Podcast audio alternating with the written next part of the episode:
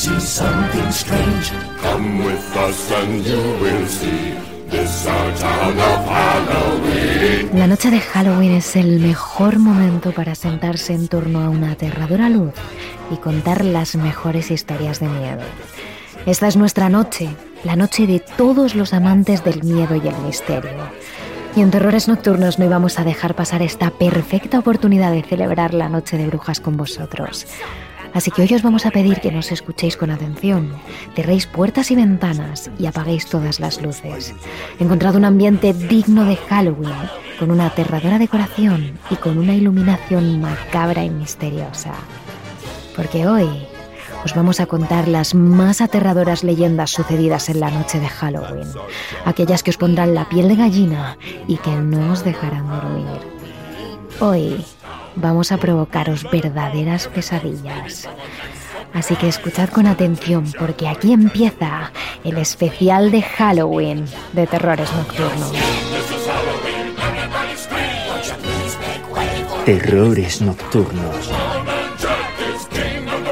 Con Emma Entrena y Silvia Ortiz.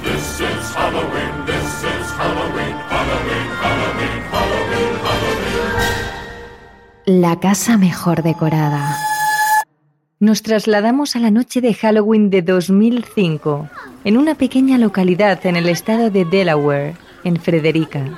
Se trata de un pequeño lugar de unos mil habitantes en el que casi todo el mundo se conoce. Y como suele pasar en los sitios en los que todo el mundo se conoce, siempre hay rencillas y rencores. Eso es precisamente lo que les pasaba a Charlotte y Kate, dos mujeres que se conocían de toda la vida y que se odiaban desde que se enfrentaron por el amor de un chico en el instituto.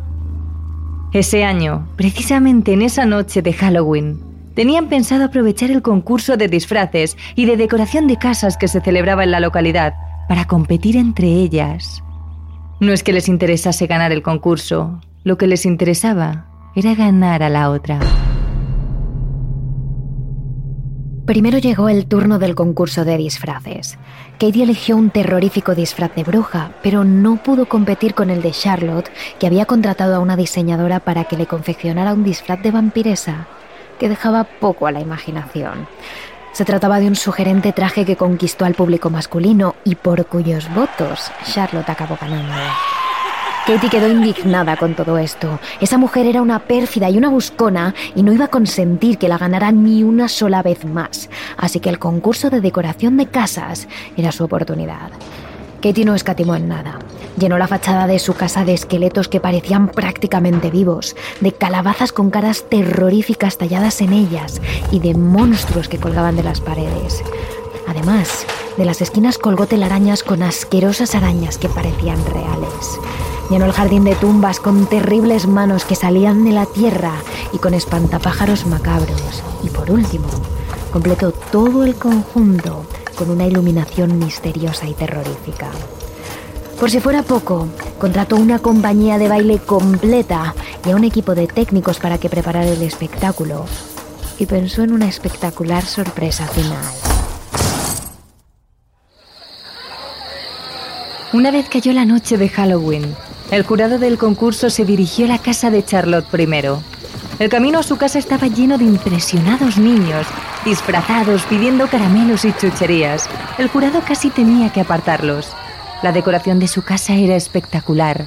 Calabazas con velas, telarañas, esqueletos. Y para el colofón final un espectáculo de fuegos artificiales que dejó a los jueces y a los niños con la boca abierta. Pero Charlotte aún no había terminado. Para acabar, soltó a más de 50 gatos negros que camparon a sus anchas por todos los rincones de la casa y que los niños y jueces pudieron coger y acariciar. Desde el porche de su casa, Charlotte sonrió a Casey con suficiencia, pero esa solo le contestó con una cara de indiferencia. Casey corrió a su casa, que estaba apenas a un par de minutos para prepararlo todo. El jurado llegaría en tan solo 15 minutos y tenía que acabar con los últimos detalles de su sorpresa final. Cuando el jurado llegó a su jardín, se quedaron impresionados con las tumbas del patio y con la decoración de la fachada. Pero ni siquiera pudieron imaginar lo que pasaría a continuación. En las ventanas de la casa había enormes pantallas en las que se estaban reproduciendo imágenes de asesinos y asesinatos, mientras que de unos enormes altavoces salían gritos y sonidos terroríficos que imitaban una tortura. Todo acompañado de salpicaduras de sangre que poco a poco iban llenando la fachada de la casa. Poco a poco el sonido fue cambiando y dejando paso al de la conocidísima canción de Thriller. Y de repente, de todas partes del jardín y de la casa, aparecieron bailarines vestidos con los típicos trajes del videoclip de la canción y se pusieron a bailar como zombies con el cementerio como escenario. Mientras los jueces y el público disfrutaban del espectáculo, Kate preparó su truco final. Todo estaba saliendo según lo planeado. Sin que nadie la viera, se escondió en la copa de un árbol de su jardín que previamente había elegido. Los técnicos que había contratado habían montado un sistema para que Kate, enfundada en su disfraz de bruja, pudiera colgarse de una cuerda y de un arnés y sobrevolar su jardín con una escoba como una verdadera maga. Pero Kate tenía los nervios a flor de piel ella tenía que hacer los últimos preparativos y las manos le temblaban y por su frente corría un sudor frío. Y al final esos nervios hicieron que Kate tuviese un error, un error mortal. Kate fijó mal la cuerda y mientras se descolgaba de la rama en la que se había encaramado, la cuerda que en un principio iba a sujetarla se enredó en su cuello y comenzó a ahogarla. Kate empezó a patalear mientras se balanceaba de un lado a otro colgada de una rama, a la vista de todos. Intentó soltarse de la cuerda del cuello, gritar, pedir ayuda, aunque por encima del espectáculo que tenía lugar era complicado. Los gritos de Katie atrajeron la atención de todos los espectadores. Cientos de ojos se posaron entonces sobre ella, mientras se balanceaba, colgada del cuello de una rama. La mujer pataleaba, gritaba y pedía ayuda, pero la gente no se dio cuenta de lo que estaba pasando. Mientras la mujer agonizaba y se quedaba sin oxígeno, los espectadores y el jurado aplaudían, reían y coreaban su nombre. Pensaban que todo era parte del espectáculo.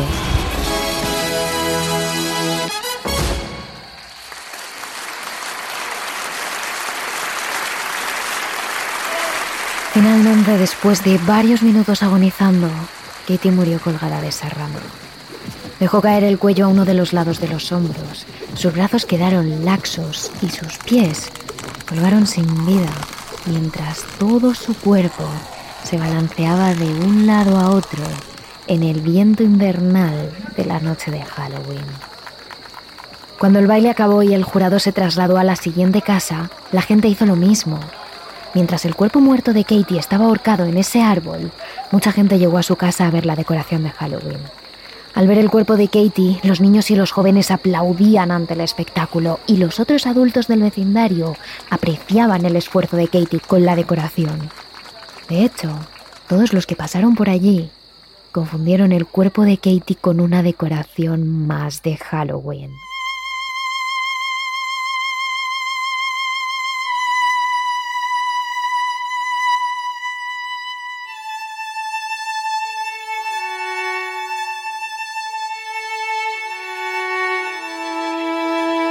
A lo largo de toda la noche, nadie sospechó que el cuerpo de Katie fuera un cadáver real. Así que nuestra protagonista estuvo allí colgada durante 14 horas, hasta que llegó la luz del día. Fue entonces cuando los vecinos se dieron cuenta de que el cuerpo que seguía colgado era de su querida Katie y casi se estaba empezando a descomponer. Lo peor de esta leyenda es que la base es real.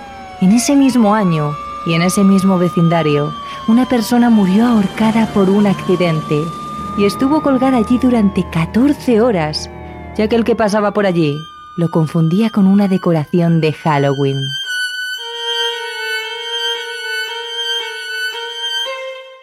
La apuesta del cementerio. Hablamos ahora de una leyenda que en cada país cuenta con un protagonista diferente. En ocasiones es un joven y otras veces se habla de una mujer como personaje principal. Pero lo que nos interesa de verdad es la terrible historia que contaremos a continuación.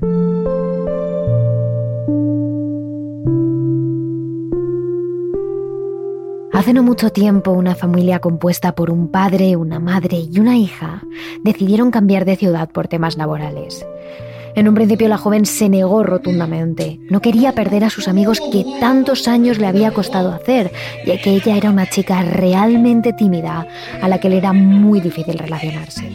Sin embargo, tanto a su padre como a su madre les venía bien cambiarse a una ciudad menos céntrica, donde poder trabajar desde casa, tranquilos y sin todo ese ruido de gente, coches y motos circulando por las calles. Tras un tiempo debatiendo esta idea, finalmente consiguieron convencer a su única hija para mudarse todos juntos a otro lugar. Sus padres animaban a la joven a hacer amigos. Decían que este cambio le ayudaría a ser una persona más sociable, ya que tendría que aprender a relacionarse con los chicos y chicas del nuevo barrio. Las primeras semanas fueron muy duras para Raquel. La joven, tímida, a la que todavía se le hacía muy muy difícil entablar conversación con alguien. Pero con el tiempo consiguió hablar con algunos chicos y chicas de la clase con los que empezó a juntarse. Lo que Raquel desconocía es que el grupo de amigos que había elegido y que para ella ahora lo eran todo, no eran realmente buenas personas. A espaldas de Raquel los jóvenes se burlaban de ella, se reían de su ropa y decían que era una friki. Para ellos no era más que una pringada que iba a hacer todo lo que ellos le dijesen. Y eso les dio una idea para la noche de Halloween. Decidieron obligar a Raquel a enfrentarse a una dura prueba, en la que lo pasaría realmente mal, para que cuando terminase todos pudiesen ver su cara de horror y reírse todavía más de la pobre muchacha. A dos días de Halloween, en un cambio de clase, los jóvenes se acercaron a la mesa de Raquel. Ella les saludó con una sonrisa tímida y ellos, mientras se miraban de reojo, comenzaron a contar a la joven que todo aquel que quisiera pertenecer a su grupo debía enfrentarse a una prueba de valentía, porque ellos eran personas que no tenían miedo a nada ni a nadie, y quien entrase nuevo en el equipo tenía que demostrar lo mismo. Según fueron contando el reto al que se debía enfrentar Raquel, la cara de la joven fue palideciendo. La noche de Halloween la chica tendría que entrar en el cementerio de la pequeña ciudad y adentrarse hasta el muro más alejado de la puerta de entrada, justo al final de todas las tumbas, para clavar un cartel en el que pusiese Raquel ha estado aquí. Al contrario del tamaño que tenía la diminuta ciudad a la que se acababa de mudar, el cementerio que tenían era terriblemente grande, casi el doble que la zona de casas. Las tumbas se extendían a lo largo de las colinas durante largos y largos metros, haciendo que el camino de ida hasta el final del Camposanto fuese de casi media hora. Sumándole a este la vuelta a la puerta de entrada, Raquel tendría que estar en total caminando una hora, ella sola y en plena noche, entre los cientos de tumbas de aquel cementerio. En un principio la joven se negó. No quería ir hasta el final de aquel lugar, tan tenebroso y mucho menos sola. Le daba miedo y sentía que algo o alguien podría aparecer en cualquier momento e ir a por ella. Los jóvenes se rieron al ver su cara de espanto y encogiéndose de hombros, dijeron a la joven entonces que no podrían ser amigos nunca más, ya que no era lo suficientemente valiente como para pertenecer a su grupo. Pero justo cuando se estaban yendo, Raquel se levantó de su silla y cabizbaja dijo que había cambiado de opinión y que sí que entraría en aquel cementerio para clavar el cartel en el muro del final de este. Automáticamente el grupo de chicos y chicas comenzaron a reírse y aplaudir a la joven, mientras le decían que así conseguiría ser una más del grupo. Durante los dos siguientes días antes de su prueba de valentía, Raquel estuvo a punto de abandonar el reto. Tenía pánico de entrar en aquel lugar tan oscuro ella sola, pero si no lo hacía, se quedaría sin amigos, con lo que a ella tanto le costaba relacionarse. Además, al ser una ciudad tan pequeña, sabía que el grupo de chicos y chicas al que quería pertenecer hablaría mal de ella al resto de compañeros, y entonces se quedaría completamente sola. Y eso le daba más miedo que adentrarse en el cementerio en plena noche.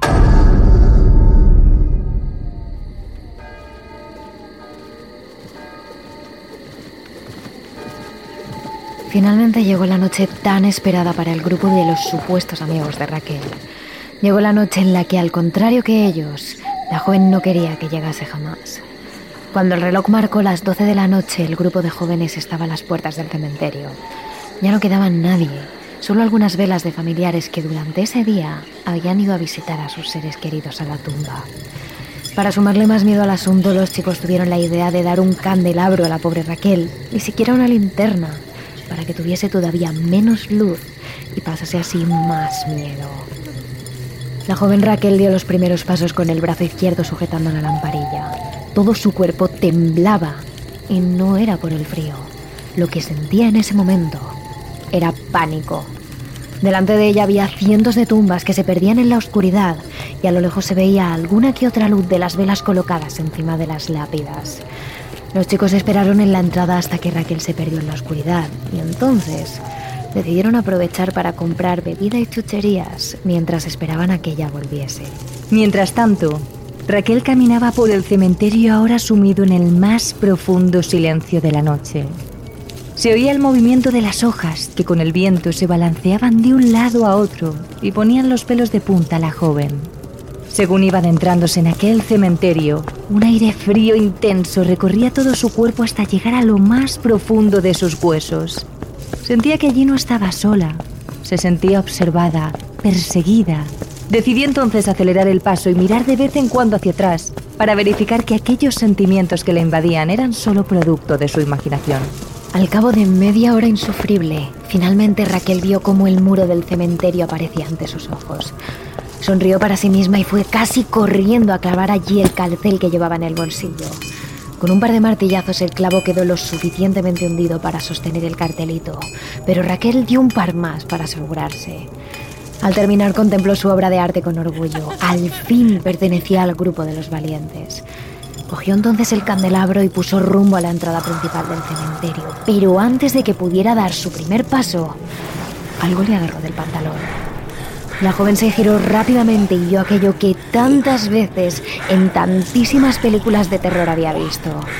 Un brazo putrefacto, con algunos huesos al descubierto que salían debajo de la tierra y la agarraba con fuerza.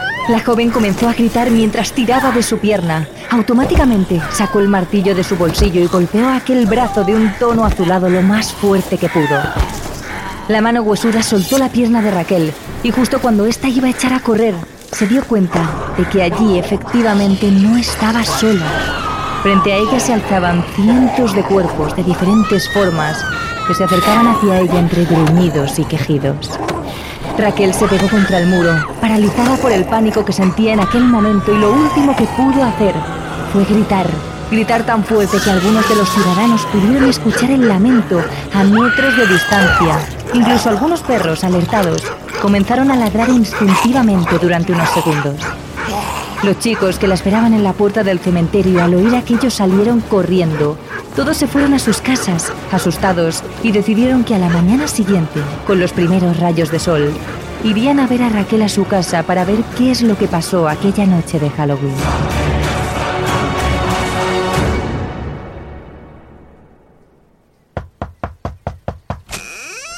Sin embargo, cuando llamaron a su puerta al día siguiente, los padres, preocupados, aseguraron que su pequeña todavía no había vuelto desde la noche anterior. Los jóvenes decidieron entonces armarse de valor para ir hasta el cementerio, acompañados de los padres de la joven y de la policía de la ciudad. Caminaron durante media hora que a todos ellos se les hizo interminable y cuando finalmente vieron el muro y a Raquel, todos se quedaron en shock. Algunos gritaban, otros lloraban e incluso hubo quienes tuvieron que vomitar al ver aquella terrible escena. El cuerpo de la joven se alzaba a unos dos metros del suelo, colgado en el muro con clavos, con los ojos abiertos y todavía con la terrible expresión de horror en su cara. Justo a su lado había un papel en el que ponía, Raquel estuvo aquí. Y debajo, unas letras pintadas con lo que parecía ser sangre ahora totalmente seca añadían, y permanecerá aquí para siempre.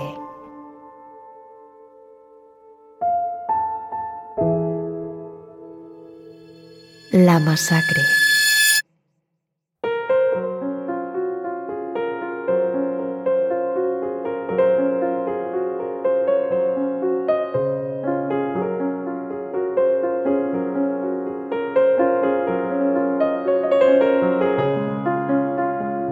Volamos ahora hasta la noche de Halloween de uno de los barrios más ricos de Estados Unidos, hasta Park City, en el estado de Utah.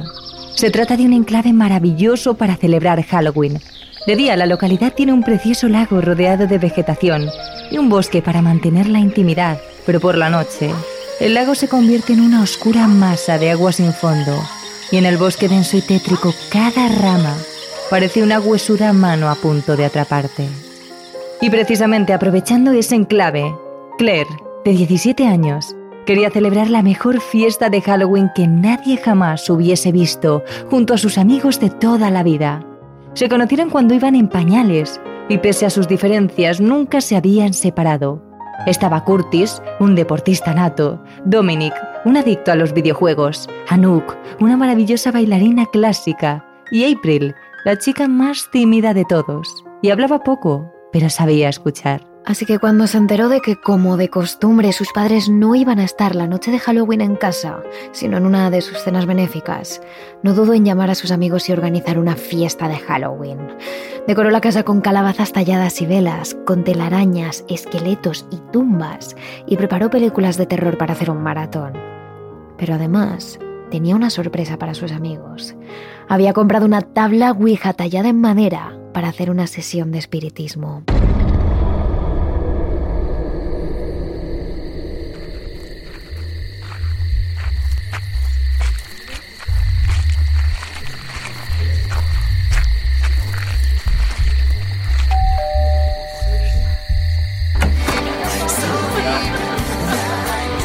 Los amigos de Claire fueron llevados. Curtis con su chaqueta de béisbol, Dominic con las bebidas, Anouk finísimamente vestida y April con una tarta casera de calabaza. Todos fueron dándose un abrazo al llegar y en cuanto estuvieron todos en el enorme salón de Claire, empezó a correr la bebida. Miss Xander, you have a visitor. She says she's your niece.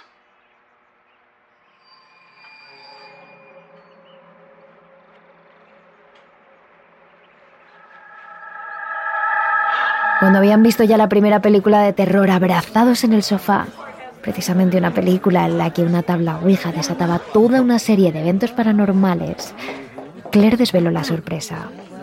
Les dijo a todos sus amigos que esperaran en el salón y entonces bajó por las escaleras enseñando la tabla Ouija hecha a mano que había comprado. Curtis y Dominic, intentando ocultar el miedo que sentían con bromas, comenzaron a aplaudir ante la idea de la sesión, mientras que April y Anouk, bastante traumatizadas con la película, dijeron que quizás no era buena idea jugar con esos temas. Sin embargo, después de varios tiras y aflojas y de que nadie quisiese parecer el cobarde del grupo, los cinco jóvenes se acabaron sentando en círculo en el suelo, dejando en medio la tabla Ouija.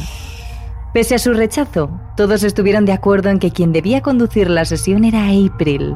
Así que la chica se armó de valor, puso su dedo sobre el puntero y se dispuso a comenzar. Todos los demás pusieron los dedos sobre el suyo mientras April levantaba la voz para empezar a contactar con los espíritus. La chica preguntó varias veces si había alguien ahí, si había algún espíritu presente, si alguien quería contactar con ellos. Pero no sucedió nada. El puntero seguía en su sitio y allí nadie sintió nada. Fue entonces cuando Dominique y Curtis se echaron a reír, quitando la mano del puntero y rompiendo el círculo. Casi se revolcaban en el suelo de la risa mientras se burlaban del mundo de los espíritus y del miedo que habían tenido sus amigas. Anouk y Claire también quitaron los dedos para regañar a sus amigos y la única que se quedó conectada a la Ouija fue April.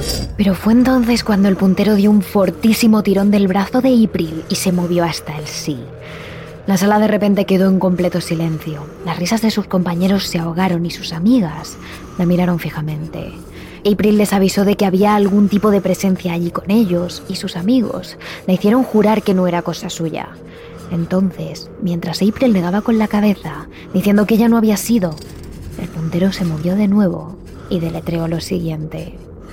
Hola, me llamo Ruth. Los jóvenes se quedaron con la boca abierta, apenas sí podían parpadear y se miraron unos a otros incrédulos. Claire le dijo a April que si de verdad ella no estaba moviendo ese puntero, que cerrara los ojos para demostrar que no estaba viendo las letras.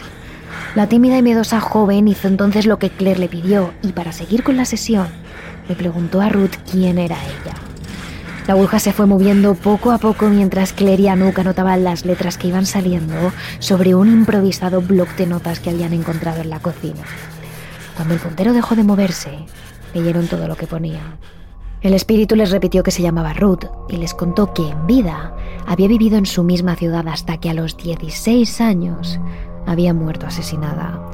Sus padres nunca habían dado con su asesino y finalmente se habían mudado de allí. Por eso ella nunca había encontrado el descanso eterno. Seguía parada en esa especie de mundo entre la vida y la muerte. Los jóvenes se quedaron alucinados y le dijeron a April que le preguntara al espíritu qué era lo que quería, a lo que la Ouija respondió con una sola palabra. Diversión. Sin saber por qué, esa única palabra provocó que a April le subieran una especie de escalofríos por la espalda hasta erizarle el vello de la nuca. Había sentido algo, estaba segura. La chica no aguantó más, abrió los ojos y retiró la mano del puntero. Rápidamente se levantó rompiendo el círculo y se alejó hasta sentarse en el sofá. Sus amigos protestaron y le instaron a que volviese a sentarse y siguiera con el fuego. Pero April se negó. Claire le dijo que no había pasado nada raro, no había habido portazos ni golpes. Las velas seguían encendidas. Pero a April le dio absolutamente igual. Había dicho que no pensaba seguir con el juego y no lo haría. No habría más que hablar.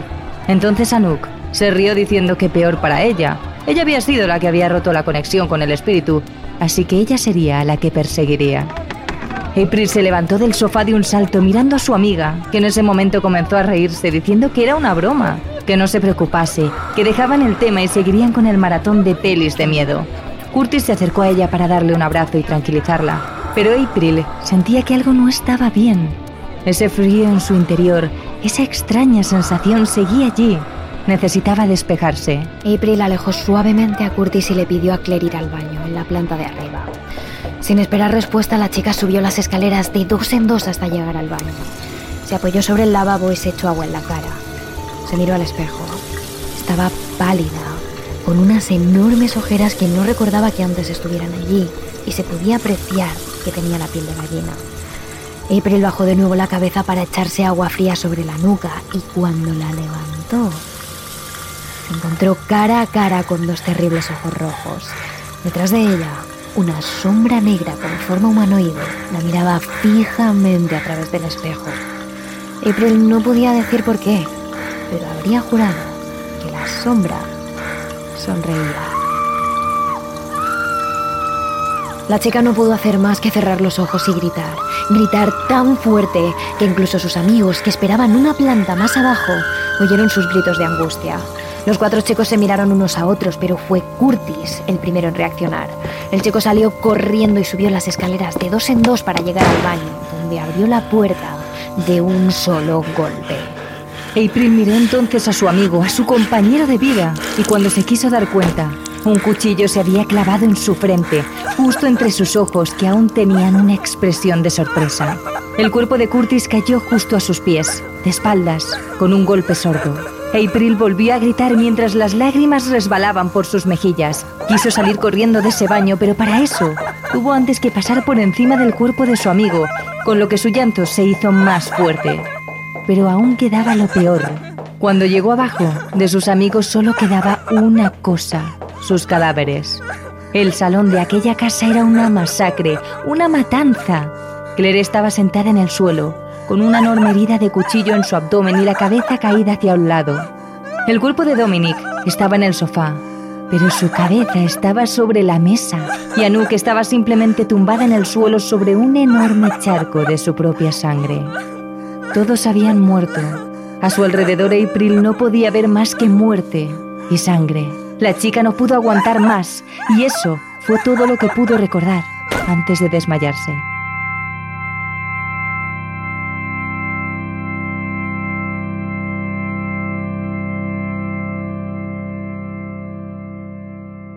Los padres de Claire llegaron pocas horas después y se encontraron con esa masacre. Al comprobar que April estaba viva, lo primero que hicieron fue sacarla al porche para alejarla de toda esa sangre y llamar a la policía. Los agentes llegaron al momento y mientras los forenses hacían su trabajo, los investigadores comprobaron la casa. Las puertas no estaban forzadas y las alarmas no habían saltado. No había indicios de robo y tampoco de lucha. ¿Qué había pasado en aquella casa? Solo les quedaba comprobar las cámaras de seguridad. Los agentes llevaron las cámaras a comisaría y allí fue donde vieron toda la escena. Los niños habían jugado a la Ouija, algo había pasado y April había subido al baño. Allí no había cámaras, así que los policías solo vieron como April subía las escaleras, entraba al baño y Curtis subía corriendo tras ella. Lo siguiente que vieron fue a April con su ropa completamente ensangrentada y un cuchillo en la mano, bajando las escaleras en una especie de trance, mientras sonreía. La joven mató primero a Dominic, algo inteligente, ya que era el más fuerte de los tres. Le cortó la cabeza sobre el sofá, sin ninguna piedad, y dejó lo que sobraba en la mesa, como si quisiese que la cabeza de su amigo decorase el salón. Anuk se abalanzó entonces sobre April, que la neutralizó de una puñalada en el cuello. La joven cayó entonces desangrada sobre el suelo. Solo había conseguido que su sangre salpicase la cara de April. La chica entonces se abalanzó sobre Claire, que habría aprovechado el momento para intentar escapar, pero April le lanzó contra la pared y le apuñaló en el abdomen hasta que murió. Con la matanza terminada, April dejó caer el cuchillo y se acercó lentamente hasta la cámara de seguridad del salón. Se paró justo delante, en el punto en el que mejor se le veía, y sacó una nota del bolsillo, una nota que provenía del mismo bloc de notas en el que habían estado apuntando las letras de la Ouija. La chica desdobló el papel y lo sujetó delante de la cámara, mientras su expresión se tornaba en una macabra sonrisa en su cara ensangrentada. Tras unos segundos sujetando dicho papel, April simplemente se desmayó. Justo antes de salir corriendo de la comisaría, los policías pudieron leer en él, Cuando juegas con los espíritus, tú no te diviertes con ellos, son ellos los que se divierten contigo. El extraño.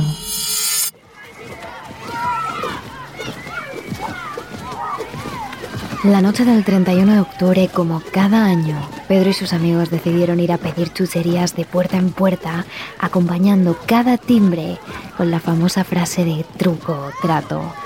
Jugaron a ese tradicional juego durante horas, hasta conseguir que las mochilas de todos ellos estuviesen llenas de caramelos.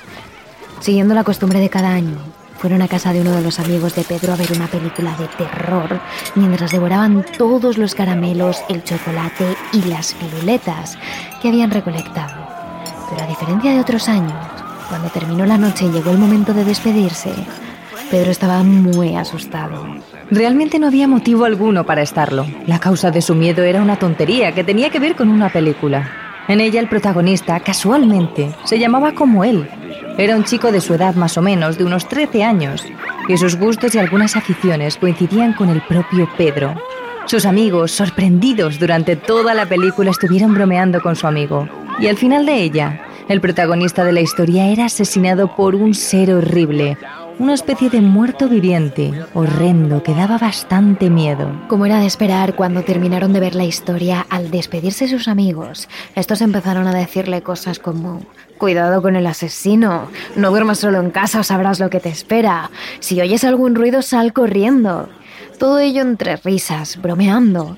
Pero el problema es que detrás de la sonrisa de Pedro al escuchar aquellas bubadas se escondía un sentimiento de angustia y miedo por la cantidad de coincidencias que tenía con el protagonista. Cuando todos se despidieron, el joven fue camino de su casa pensando que, al contrario que en la película en la que el protagonista estaba solo en su casa en el momento de su muerte, Pedro dormía con sus padres, como siempre, e incluso llegó a pensar que no sería tan mala idea dormir en la misma cama de estos, aunque ya fuese mayor, ya que esa noche tenía tanto miedo que se lo pediría a sus padres solo como excepción. Al llegar a casa llamó al timbre y esperó a que sus padres abriesen la puerta. Pero por más que Pedro permaneció en silencio, no escuchó al otro lado de la puerta a nadie, y las luces de toda la casa parecían estar apagadas. Volvió a insistir un par de veces más y esperó unos minutos. Sin embargo, nada servía, ya que nadie acudía a su llamada. Finalmente sacó de su mochila las llaves, pensando que sus padres se habrían ido pronto a dormir y no habrían escuchado el timbre. Al entrar, justo en el mueble donde dejan las llaves, Pedro se encontró una nota escrita por su madre. Cariño, hoy hemos ido a cenar con los tíos. Nos quedaremos a dormir aquí, pero mañana temprano estaremos de vuelta a casa. No te acuestes tarde. Besos. Al leer la última palabra de la nota, un escalofrío recorrió la espalda del joven de arriba abajo. Estaba solo e iba a estarlo durante toda la noche. Exactamente igual que el protagonista de la película que hacía pocos minutos acababa de ver con sus amigos. Cerró la puerta de casa con llave y subió corriendo las escaleras hasta llegar a su habitación, donde se encerró y encendió la luz para sentirse a salvo. Estaba demasiado asustado y seguramente no se dormiría en toda la noche, así que se puso a jugar a la Play durante unas horas para evitar pensar en la horrible película que no paraba de repetirse una y otra vez en su cabeza. Su idea era quedarse hasta la mañana siguiente despierto y con los primeros rayos de sol dormirse pero a eso de las 3 de la mañana sus párpados comenzaron a pesar. Y bostezo tras bostezo, Pedro se dio por vencido. Estaba muy cansado y ya era hora de irse a dormir. Mientras preparaba su cama, el joven intentó mantener la calma. Era solo una película. El protagonista era un actor. Los muertos vivientes no existen y a él esa noche no le iba a pasar absolutamente nada. Tras repetirse esas frases una y otra vez, finalmente Pedro consiguió mantener la calma. Apagó todas las luces de su cuarto y se dispuso a dormir. Estaba tan cansado que no tardó en caer en un profundo sueño.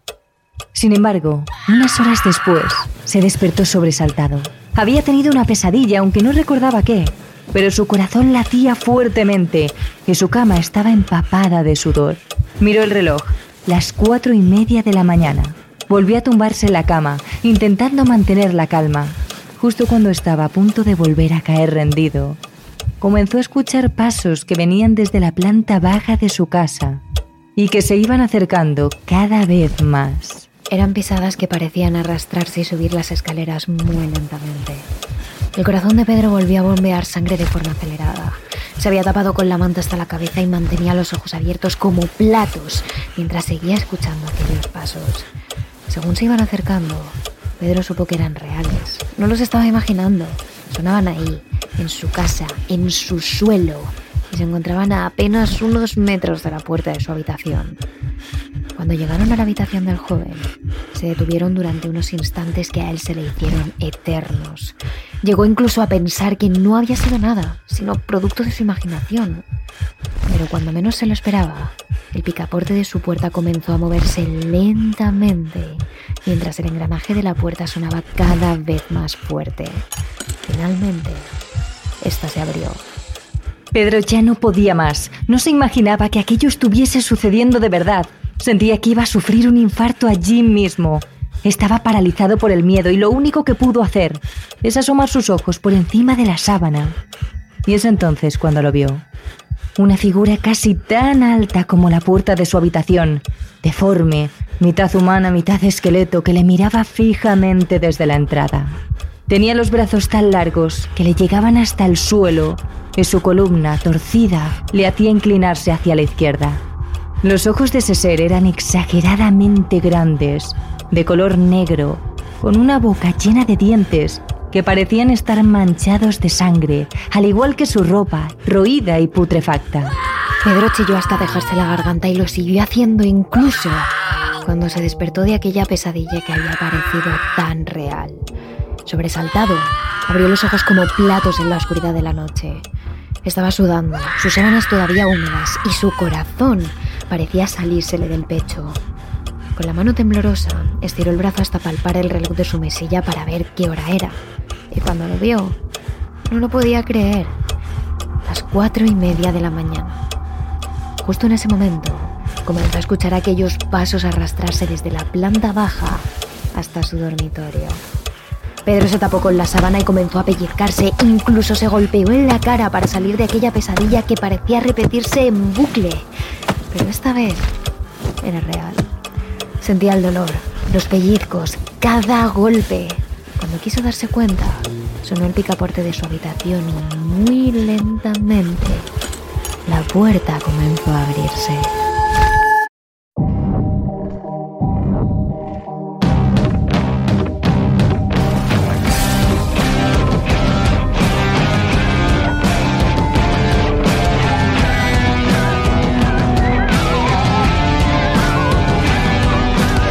Muertos vivientes, fantasmas, demonios y todo tipo de seres del otro mundo, hoy tendrán la oportunidad de acercarse más a nosotros. La noche de Halloween en la que la línea que separa ambos mundos se rompe y permite que mientras durmamos, en la oscuridad de la noche, todo tipo de sombras nos acechen e incluso quién sabe si alguna intentará llegar a comunicarse con nosotros. No te olvides de seguirnos en nuestras redes sociales. Somos arroba terroresn en Twitter y arroba barra baja TRN en Instagram y TikTok. Así que lo dicho, ten mucho cuidado si oyes algún ruido extraño durante esta noche, porque eso quiere decir que alguien o algo habrá decidido ir a visitarte mientras duermes.